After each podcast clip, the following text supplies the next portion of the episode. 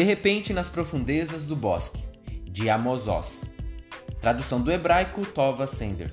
Oitava reimpressão, Companhia das Letras.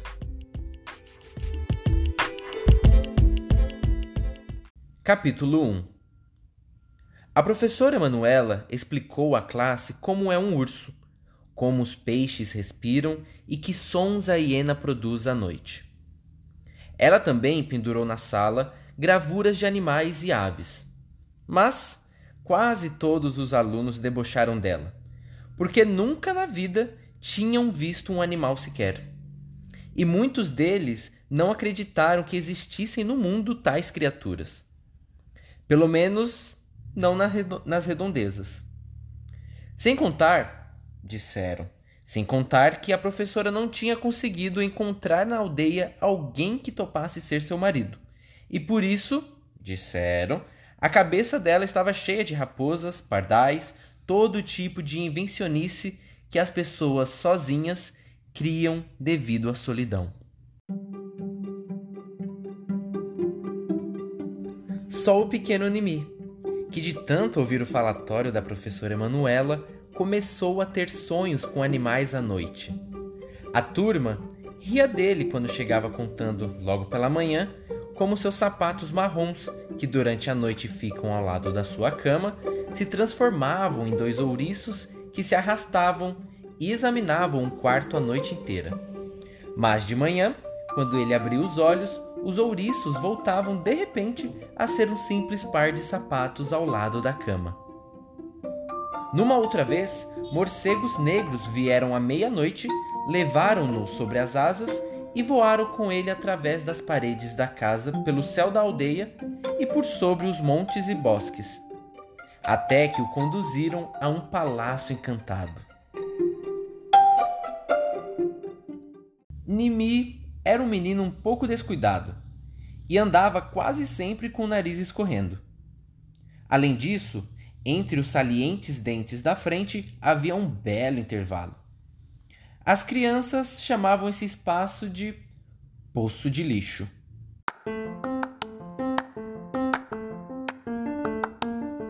Todas as manhãs, Nimi chegava à sala e começava a contar a todos um novo sonho. E todas as manhãs diziam-lhe: Chega, já ficou chato. Fecha o teu poço de lixo.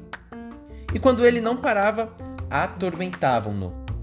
Mas Nimi, em vez de ficar ofendido, também participava do deboche. Fungava e engolia o catarro e começava de repente a chamar a si mesmo numa alegria transbordante, exatamente pelos apelidos pejorativos que as crianças lhe deram: poço de lixo, sonhador, sapato ouriço. Maia, a filha de Lilia, a padeira, que sentava atrás dele na sala, cochichava algumas vezes. Nimi, escute. Você pode sonhar com o que quiser, com animais, com meninas, mas fique quieto, não conte, não vale a pena. Mate dizia a Maia: Você não entende? Nimi sonha só para contar os sonhos. E geralmente os sonhos dele não se interrompem nem quando ele acorda pela manhã. Tudo divertia Nimi e tudo despertava nele alegria.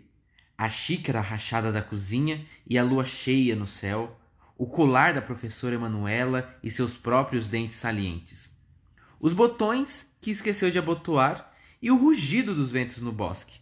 Tudo que existia e acontecia parecia engraçado a Nimi. Em todas as coisas via motivo suficiente para se arrebentar de rir.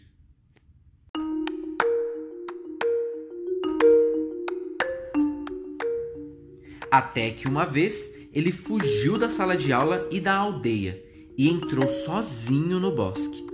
Durante dois ou três dias procuraram-no quase todos os aldeões.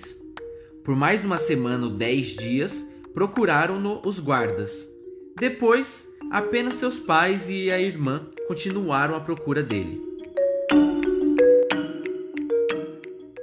Passadas três semanas, ele voltou, magro e imundo todo arranhado e machucado, mas relinchando de tanto entusiasmo e alegria. E desde então, o pequeno Nimi não parou mais de relinchar e tão pouco voltou a falar. Não pronunciou nenhuma palavra desde que voltou do bosque.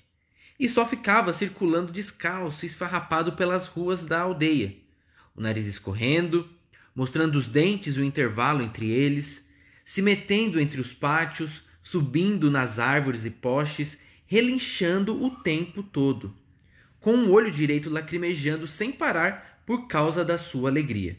Era totalmente impossível voltar a frequentar a escola por causa da doença do relincho. As crianças, quando saíam da aula, provocavam-no intencionalmente para que ele relinchasse. Elas o chamavam de Nimi, o potro. O médico esperava que isso fosse passar com o tempo. Talvez ali, no bosque, ele tivesse se deparado com alguma coisa que o assustou ou o abalou. E por enquanto está com a doença do relincho. Maia dizia a Mate: Será que eu e você deveremos fazer alguma coisa? Como podemos ajudá-lo? E Mate respondia: Ah, deixa pra lá, Maia. Daqui a pouco eles vão se cansar disso. Daqui a pouco eles vão esquecê-lo.